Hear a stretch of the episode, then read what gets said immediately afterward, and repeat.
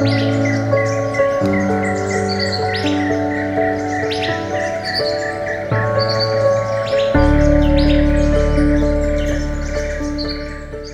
迎光临今天的山羌阅览室。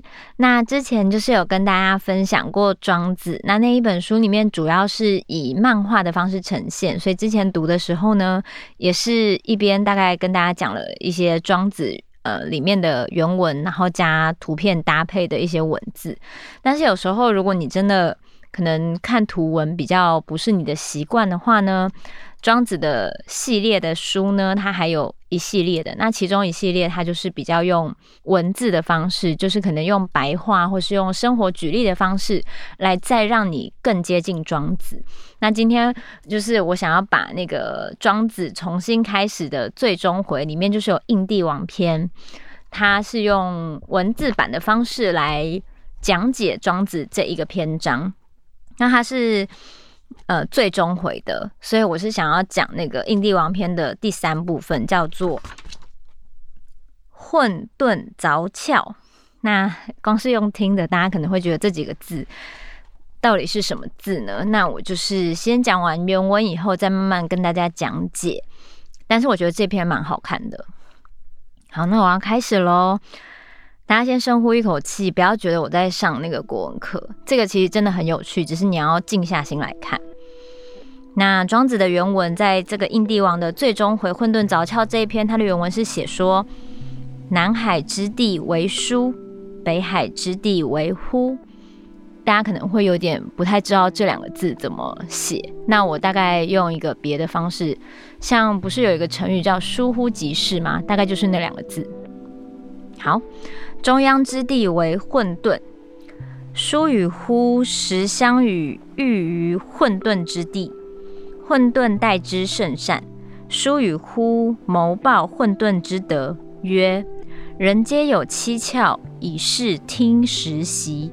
此独无有，常试凿之，日凿一窍，七日而混沌死。好，就大家听这个原文，是不是立刻脑脑袋中完全没有这些意思？那我现在就是来解释一下，它里面就是这些小小的，就是比较白话的语言。好，那我开始了。南海之地为书，就是南方大海的帝王，名字叫书。书是行动迅速的意思。如果有人的外号叫飞毛腿，可以想见他肯定跑得很快。北海之地为乎，北方大海的帝王名为乎。乎这个字就是悠忽或是动作敏捷的意思。南方大海的帝王名为舒，叫这个名字是因为行动迅速的缘故吧？北方大海帝王名为乎，叫做乎是因为动作敏捷吧？中央之地为混沌。位居于南海和北海之间的中央之地叫做混沌。混沌是无法判断任何东西不清楚的意思。那它为什么叫混沌呢？是因为没有眼睛、没有耳朵、没有嘴巴，无知无识，才被叫混沌的吧？在正式时候读庄子最终回，要决定书、乎和混沌的造型的时候，我考虑甚久。混沌的造型脱胎自古话，北海之地参考的是玄龟的造型，南海之地后来决定用我小时候养过的动物六角恐龙作为发想，于是就画成了书上的样子。好，这里我要跳出来说，就是如果大家有听我之前读的那本《庄子》的话呢，大家就可以知道作者是用什么样的方式去形塑，就是这个《庄子》里面的疏忽跟混沌的形象，然后。呃，它是起来有字的，为了要让大家如果是以图像阅读的方式比较能读懂的人呢，用这个图像具象的方式来有勾勒出这些生物的形象。那如果说你不是用图像思考，你是喜欢用文字思考的话呢，就可以来看这个讲解，就是比较容易知道他这个庄子在讲什么。那好了，那我要继续念了。他说：“书与乎谋谋报混沌之德。”然后他的副标题是写说：“你都如何报答和如何给爱？接下来讲书乎和混沌之间的缘分。书与乎时相遇于混沌之地。书和乎两位帝王时常相约在混沌那里碰面游玩，混沌待之甚善。混沌总是非常慷慨和善地对待从南北而来的书和呼。如果你常去人家家里玩，对方非常善意的招待，那你应该会想要带个礼物，或是馈赠对方一点什么，聊表谢意，这也是人之常情。所以书与呼谋报混沌之德。于是书呼两人就想要报答混沌的恩德，但到底要送什么好呢？送别人东西时，当然是想送对方最缺、最需要的。那混沌缺了什么？哦，正是七窍。所以他们就商量：人皆有七窍，以视听食习。那人都有眼、耳、鼻、口七个孔窍，可以看、可以听、可以吃到美味的食物。可以呼吸并闻到各种气味，此独无有，唯独混沌居然没有。尝试凿之，那我们来帮他凿凿看，让他能拥有吧。于是日凿一窍，疏忽两个开始帮混沌一天凿开一窍，让他每天增添一种感官。结果没想到七日而混沌死，七天后七窍都开了，有了感官，混沌却死了。好。那我继续来解释一下，就是大家听完了几次，就是这个庄子的文字以后，还有解释之后，大家会不会有疑问？为什么混沌得到了这个礼物，他却反而死了呢？那接下来继续讲解：日凿一窍，七日而混沌死。它的副标题是“感官外逐而迎来的死亡的观察与反思”。作者说。我觉得这个结尾写得太好，太有力量了。各位有思考过吗？感官带给我们的是什么？老子说：“五色令人目盲。”各位每天盯着手机或电脑荧幕的时间有多长呢？我听说好多年过五十的学者眼睛都要去医院做大整理。其实一天要看多久手机或电脑荧幕是你自己可以决定的。这双眼睛你想用到几岁？如果没有打算用多少年，那疯狂的看是没有关系，否则你就要稍微节制一下。五音令人耳聋，这也是老子说的。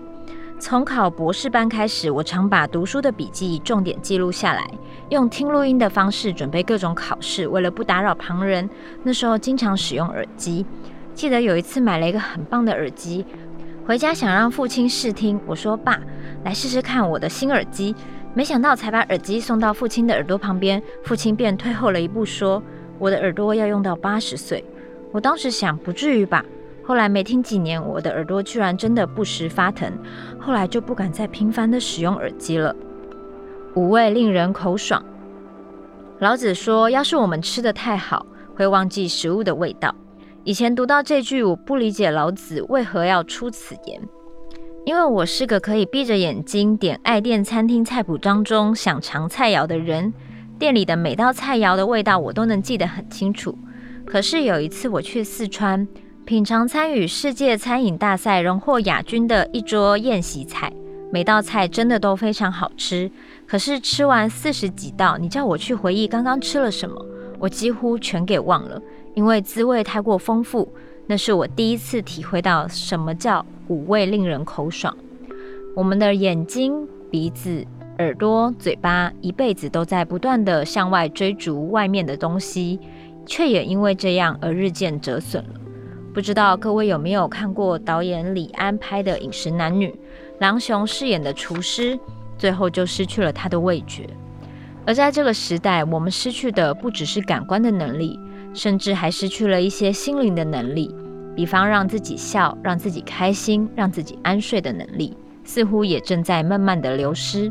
所以印帝王这里说：“日凿一窍，七日而混沌死。”我们的生命到底是怎么样从生机盎然走向衰朽死亡的呢？我想起以前一位助理，后来在建筑师事务所工作，他告诉我，有天他心情不好。可是，在办公室里没有办法发泄。这时，忽然想到庄子的神凝，就闭上眼睛神凝了五分钟。令他感到压抑的是，五分钟之后，他不止心情变好，精神忽然也提振了起来。如果往内收敛感官的功夫可以让我们的精气神都变得健康，那么不断往外追逐就正好相反，会让你变得耗散匮乏。庄子说：“彼其所保与众异。”这是《人间世》里面的。庄子之徒致力保全的与一般众人追求的都不一样。一般众人在意的往往只有眼中望见的真命天子或天女。追求的事业或者是累积的财富，但这些人事物却完全不是操控在自己手里，自然很容易患得患失。所以我认为庄子内七篇最后的混沌凿窍这个段落，是近以为学日益，为道日损，这是老子四十八章所提醒的，告诉我们没有必要越看越多，越听越多，越知道越多。有时候我们其实不清楚，知道汲取那么多知识到底有什么用。而哪些才是生命中真切需要？如果不走上这条返本全真之道，最后可能就在追逐外面的世界过程中，不断耗损自我的形神与精气。印帝王结束了，给大家做个总复习。我忘记读庄子读到第几年，慢慢的不会被篇章间的繁理给限制住，才发现庄子使用的很多意象是连结贯通的。任教于台大中文系的。中央研究院院士郑玉宇老师有本书叫做《隐僻连类》，研究譬喻群组。其实庄学也有着不断出现、贯穿的譬喻群组。只要将这些譬喻群组掌握了、通透理解了，你就会非常清楚庄子要讲的是什么。好了，读到这边，大家会不会觉得，如果你不是中文系，要读这些有点困难？但我觉得，就是其实读庄子是蛮有趣的。就是一开始，如果你没有静下心的时候，你会觉得这一切很像很虚无缥缈，或是以前我们对庄子的印象，或是老子的印象，就是有一种好像就是置身事外，不与人争这样子。可是其实你会想到，就是其实这些归类跟标签跟分别，就是把庄子放在这种虚无缥缈的地方。但是你也要知道他为什么缥缈。那我觉得就是看了这些。庄子跟他的解释之后，也会反思，因为尤其是像我们现在可能，因为不管是环境上或是氛围上，有时候都有一点点浮动，可能是因为疫情的影响啊，或是因为你日常的生活节奏被所有的外在因素打乱的时候。其实你的心中，即使你再是一个很淡定的人，或是一个很能随机应变各种状况的人，但是当任何事情被外在的因素干扰的时候，其实我们都会心浮气躁。然后刚好是在这个时候，就是遇到了这个庄子的书，然后。我就是等于是强迫自己把这个东西就是吸收进去，可是从一开始强迫到后来读一读，觉得真的很有道理，然后我就会一直分享给朋友。只要我朋友就是最近心浮气躁，我就说你要不要试试看看一下庄子？我看完以后好像真的觉得蛮有用的，因为现在的确会很容易发生就是很多不可预期的事情，就是不管是。因为就是疫情的因素，取消的工作、延期的工作，或是悬而未决的事情，那就是读读庄庄子，从你的心开始，慢慢的照顾起来，就是不要一直像庄子说的，就是把所有的关注都聚焦在外面，然后你不可控的因素上面，而是回到你自己，可能就算只是静心，或是把你的。心神放回自己身上，就不会被外面的所有的刺激而影响你内在的东西。然后，尤其是像这篇印帝王的这个最终回混沌凿窍，它其实非常的短，可是它其实也反映了我们现在，就是我们现在已经活在一个非常方便，然后资讯很发达，就是你要查任何东西，或是你要做任何事情，都有非常多。工具可以辅助你。我们现在的生活已经比以前的人快速非常多，可是会不会就是因为这些外在的刺激，反而默默的日渐磨损了你自己呢？就是如果一个人他上紧发条，或是一直被外界的各种，不管是那种旁敲侧击的 push，或是各种外界的刺激，而不断的前进，而没有停下来内省的话，其实。人的磨损也是会很严重的。然后有时候那个磨损，它可能会让你很难自动修复，因为你没有给自己修复的时间。那其实我们每一天都会有各式各样的刺激，但是有时候当自己回到自己身上的时候，也许你的嗯那种很溃散的耗损，可以就是慢慢的少于你可以修复的部分，就才会把自己重新完整跟建立起来。因为大家可能会觉得说啊，那其实我也没做什么，我就是。现在就是在等待啊，或是在观察，或是什么的。但是其实我觉得，不管是人跟物品都一样，就是只要你经过这些时间跟外在的刺激，它都是会有有所变化的。所以要记得关心你的内心，然后好好关注你自己的，从一个小小的呼吸到一个小小的心理状态都好，把精神拉回自己的身上。不要一直往外追求，还有对那些不确定的因素尽量放下，不要让它波动自己的心。那我相信大家就可以重新找回安定的感觉。那今天就跟大家分享到这里，希望大家也可以翻开庄子，让你自己生日常的生活就是回归于平静。那我们今天的山羌阅览室就到这边喽，我们下次见。